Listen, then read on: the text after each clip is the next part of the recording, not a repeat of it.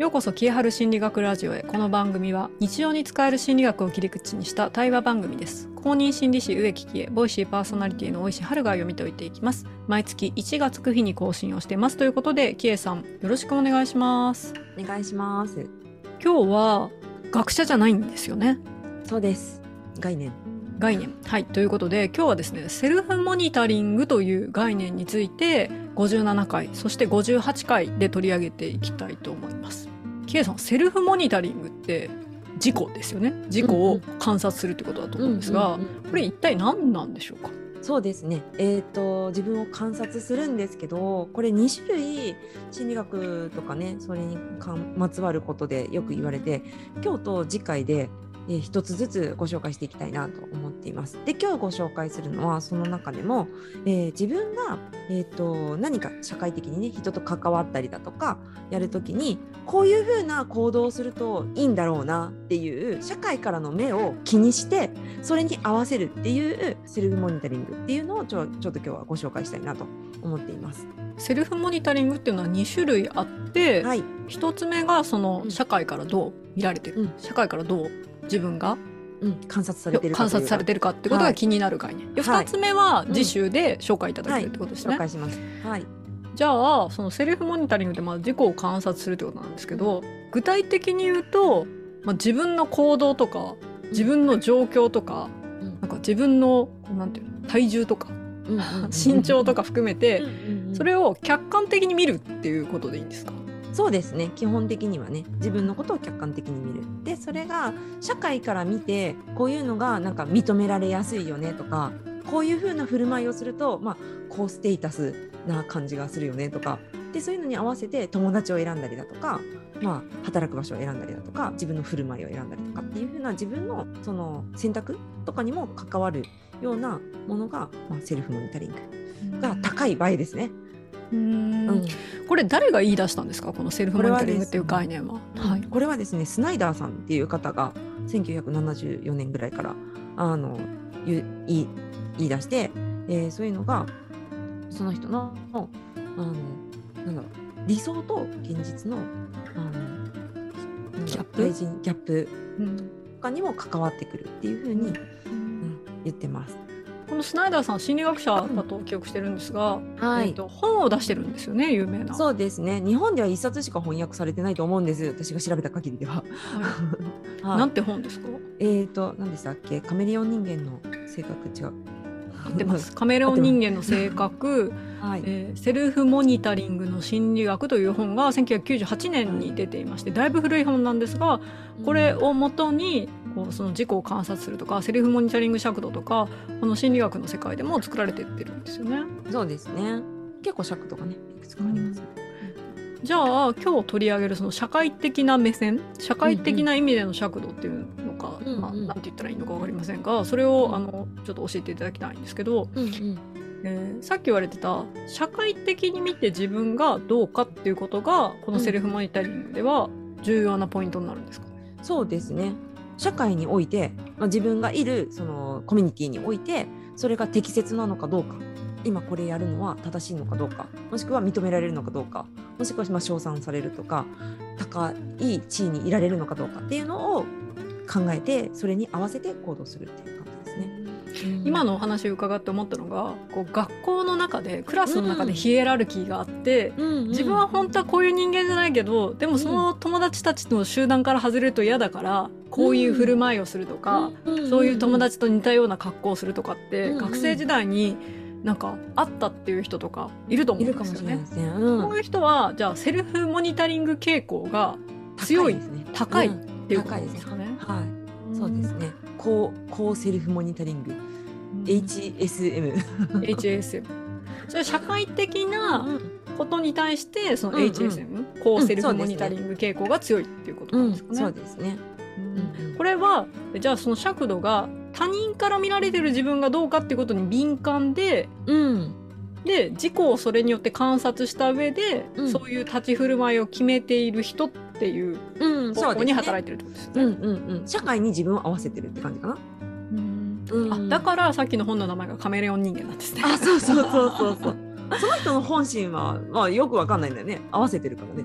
うんこれ低い人の場合どういう人なんですか？低い人は、まあ、自分がどう感じてるかの方があの社会の要請に対して反応がまあ薄いので自分がどうかっていう方で決めるみたいな感じですね。じゃあクラスの中で、うん、例えばイケてるグループまあまあのグループ、うん、イケてないグループみたいに、うん、こう分かれてたとしますよね、うん、その社会的な感覚としてね。その本人がどう思ってるかは別として。でその時に一人だけなんかいつも変な格好してたり一人だけなんかずっと絵描いてたりすることがいたりするじゃないですか。音楽聴いて自分の世界に行ってることがあって。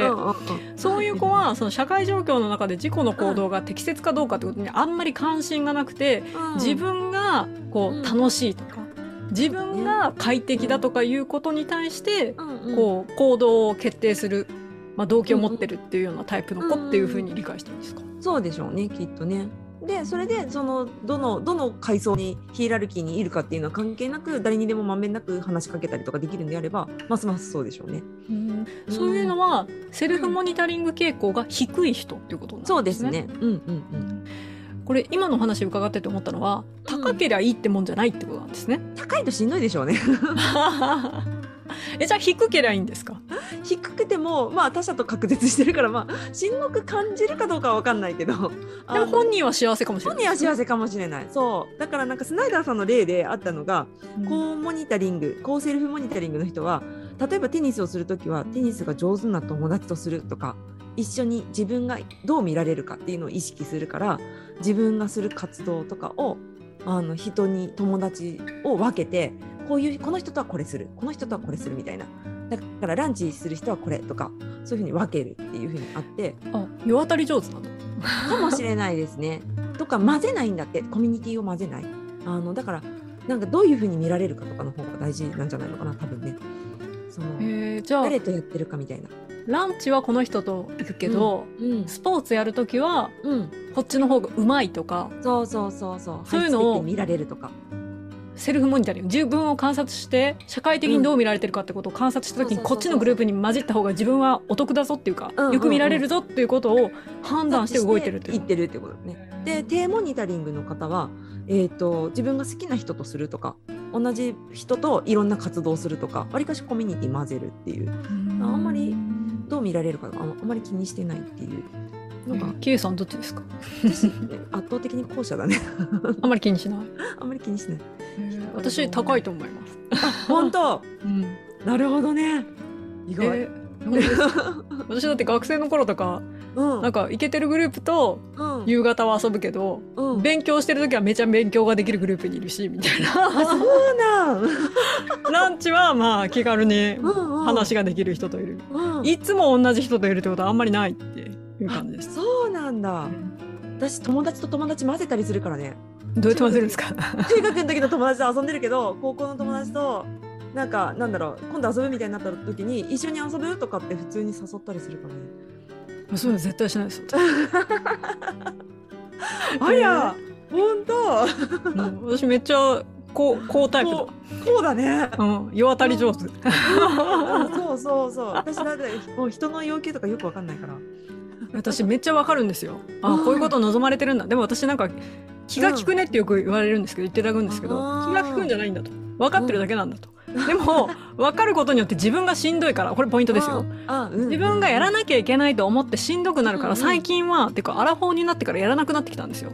なるほど。こういうの求められてるんだろうなって分かるけどできるけど、やるとしんどい。でこのしんどいにつながると思うんですよね。このセルフモニタリングが高い人って。このセルフモニタリングを日本語訳するのに、うん、自己監視っていう訳の仕方があって監視されてる監視そうそうそうそう。自分がどう見えるか気になっちゃうんですよね、うんうん、ものすごいわかります私。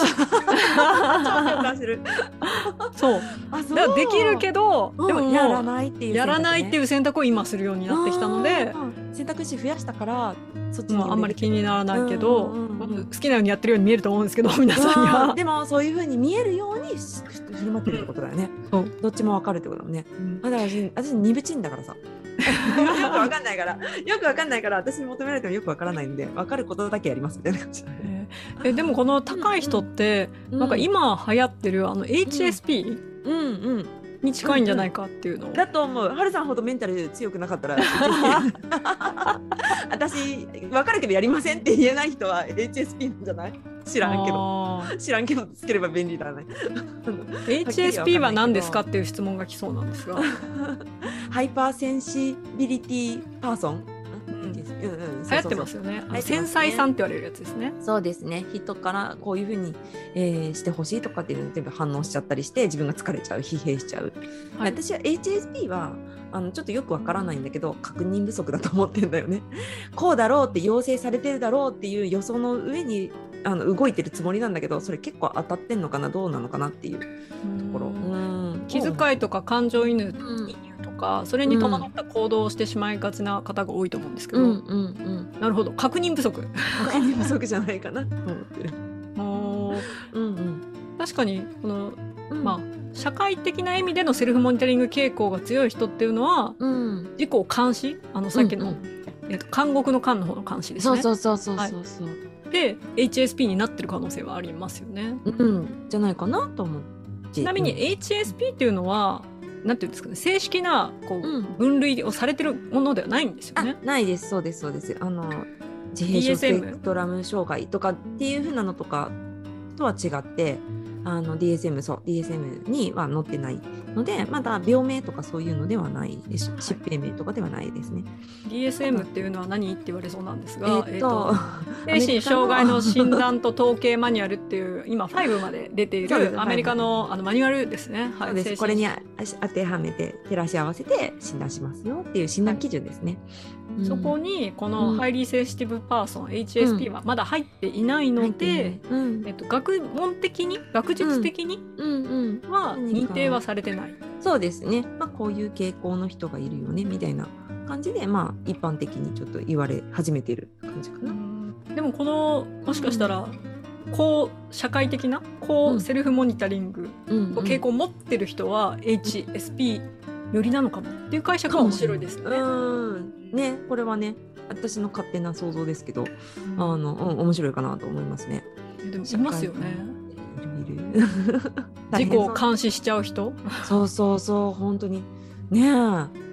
決壊しないかなと思って、うん。うん、さっきおっしゃってた、うん、私の場合はそのメンタルが強いからそこまで気にならないっていうのは、うん、それは自己を監視した上で自分の行動を選べるから、うんあんまり気にならないってこと。そうだね。うん、これ自己を監視した上で、うん、自分の行動を選べないとか、なってくるとちょっとしんどいなってなってくる。そう思いますね。自己を監視した上でその監視に合わせないといけないって思ってるから要は別の選択肢があるって思ってないわけだからそれはやっぱしんどいですよね。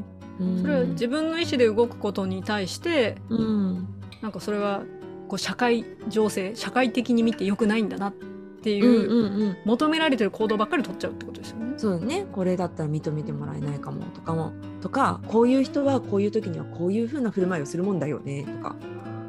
でもそそれって他人にも出そうですよね。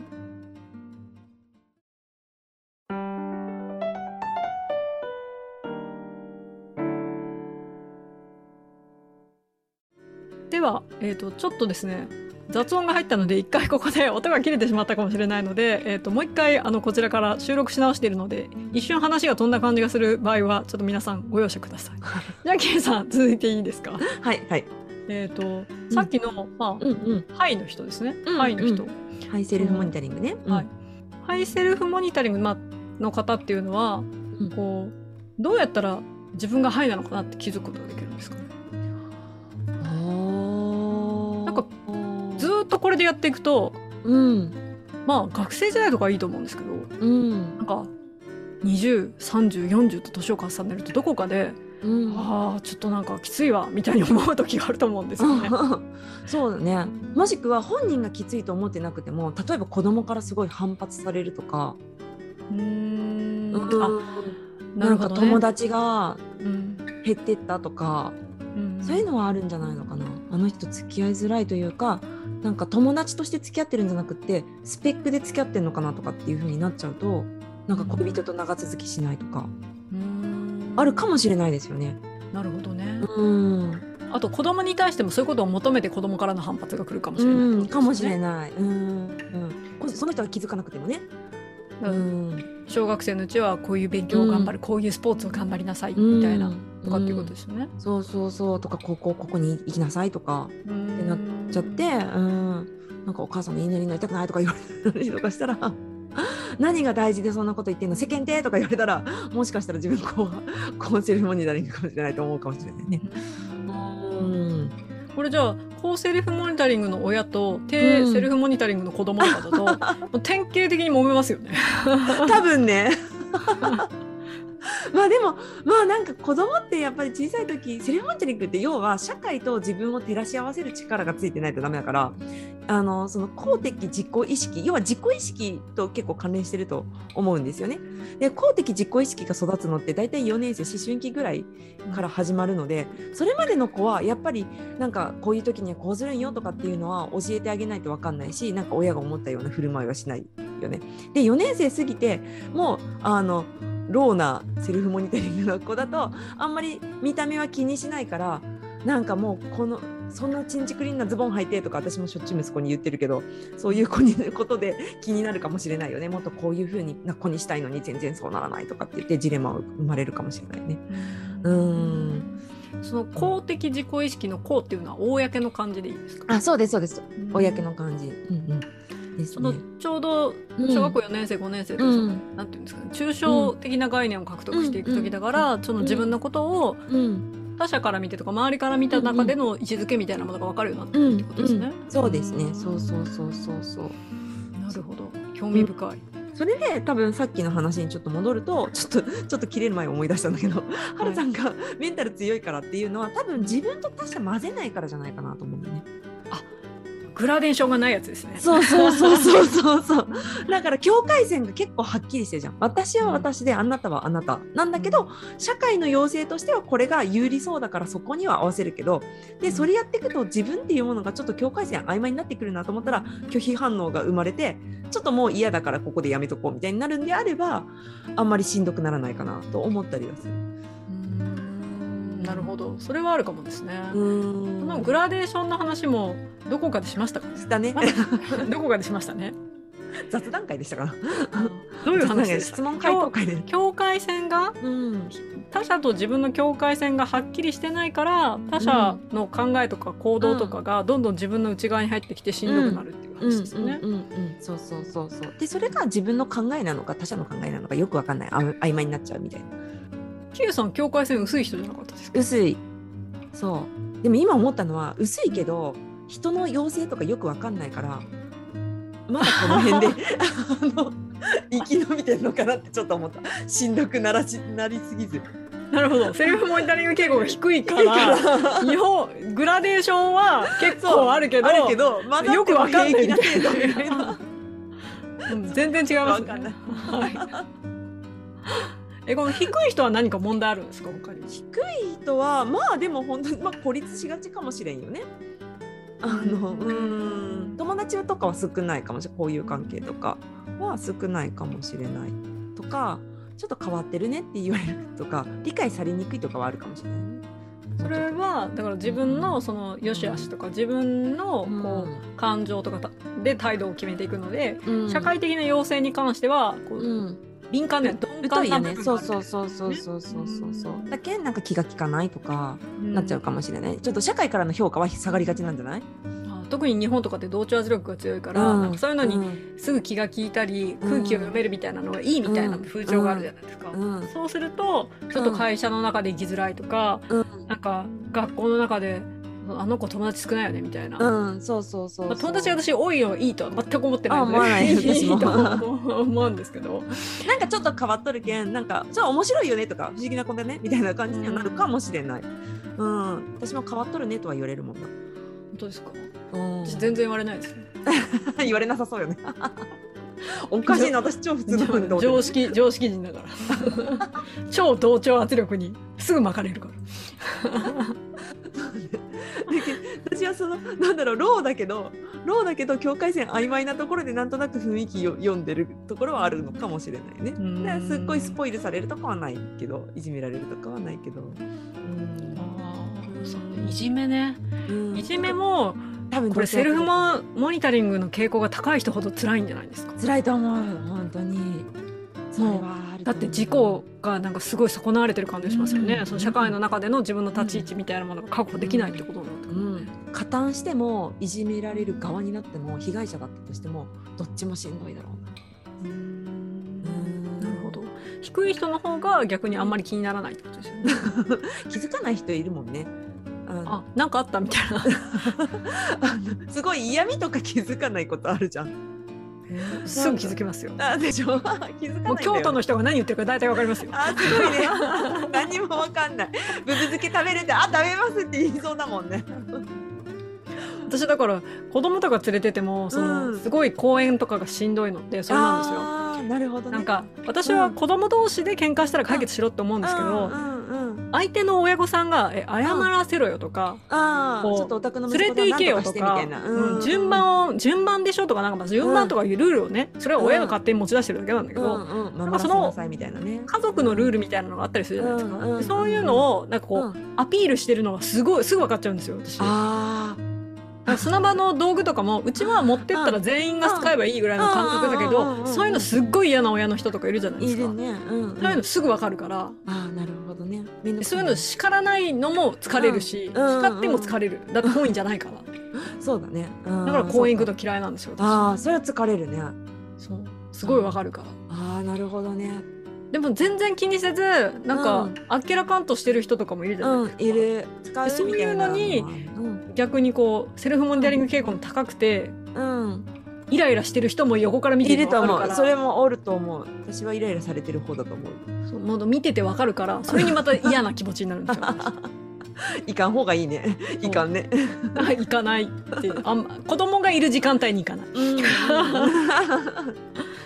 そうね本当だね。うんそういうのねあのそういう側面から見るとね面白いかもしれないね。面白いというかねちょっと違って見えるかもね。そうですね。あのあの人は「はい」なんだなとか。うん、あの人はい。あの人ロー。あの人はいっていうこうねカウントしてるだけでもそうそうそう。あの人「はい」だからあの人には通じないねみたいなそうそう。面白いかもしれないね。